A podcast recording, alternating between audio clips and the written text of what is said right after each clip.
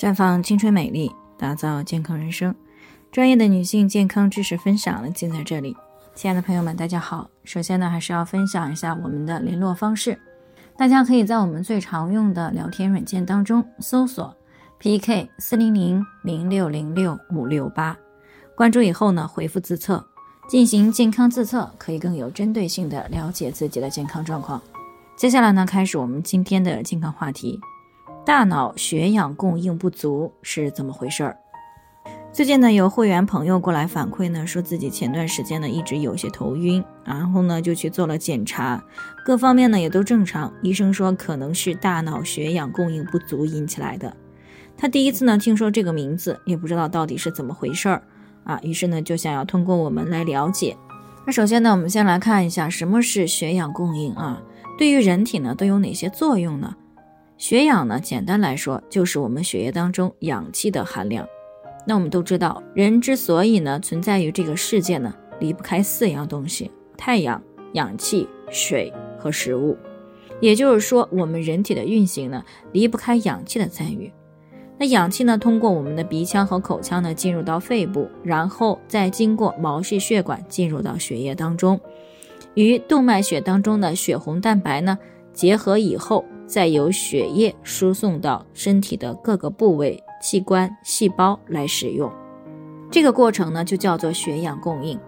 通常情况下呢，动脉血中含氧量越高，那么人的新陈代谢呢也就越好。当然呢，血氧异常高也并不是什么好现象，因为呢，人体要达到最佳的代谢状态，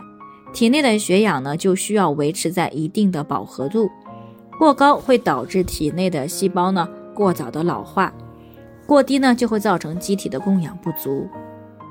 所以呢，一旦机体缺氧，就会对健康呢造成比较巨大的影响，尤其是在严重低氧状况时，可能导致心动过缓、血压下降与心排血量降低，以及出现室颤等这些心律失常啊，严重的可能会出现心脏的骤停。这也就是在年前呢新冠感染高峰期，为什么要关注血氧饱和度的重要原因。而如果反复出现了头晕、头昏、头重、头疼，或者是出现注意力不集中、记忆力减退、健忘、情绪不稳、抑郁、焦虑、急躁、易怒等表现呢，则可能存在有长期大脑供血不足的问题。那么都有哪些因素可能会导致大脑血氧供应不足呢？总结起来呢，主要有以下几个方面，首当其冲的就是心肺功能不足，这样呢，进入到血液的氧气就不足。从而呢，造成全身性血氧供应都不太充足。第二种呢，就是血液中携带氧气的血红蛋白含量不足，也就是我们平时所说的贫血。其中呢，最为常见的就是营养性贫血，大多呢是由于铁、叶酸、维生素 B 十二、维生素 D 等营养元素呢相对或绝对性不足，使血红蛋白的形成或红细胞的生成不足。那么，当血红蛋白不足的时候，哪怕进入到人体的氧气充分，也没有办法完全通过血红蛋白将它们运送到人体的各个细胞、组织和器官。而这对于血氧供应比较敏感的大脑呢，显得就尤为重要了。第三个情况呢，就是颈椎存在有病变，那进而呢压迫了通向大脑的主干血管，造成了血管的狭窄，最终呢导致了通向大脑的血氧减少。